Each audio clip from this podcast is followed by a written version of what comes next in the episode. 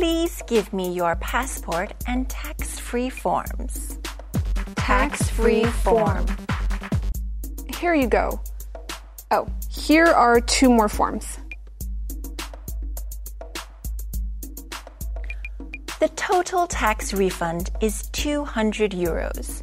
Would you like your refund in euros or another currency? Total. Refund. Euro. Currency. US dollars, please. Would you like it in cash or on your credit card? Please put it on my credit card. Thanks. Done. Have a nice trip. Thanks.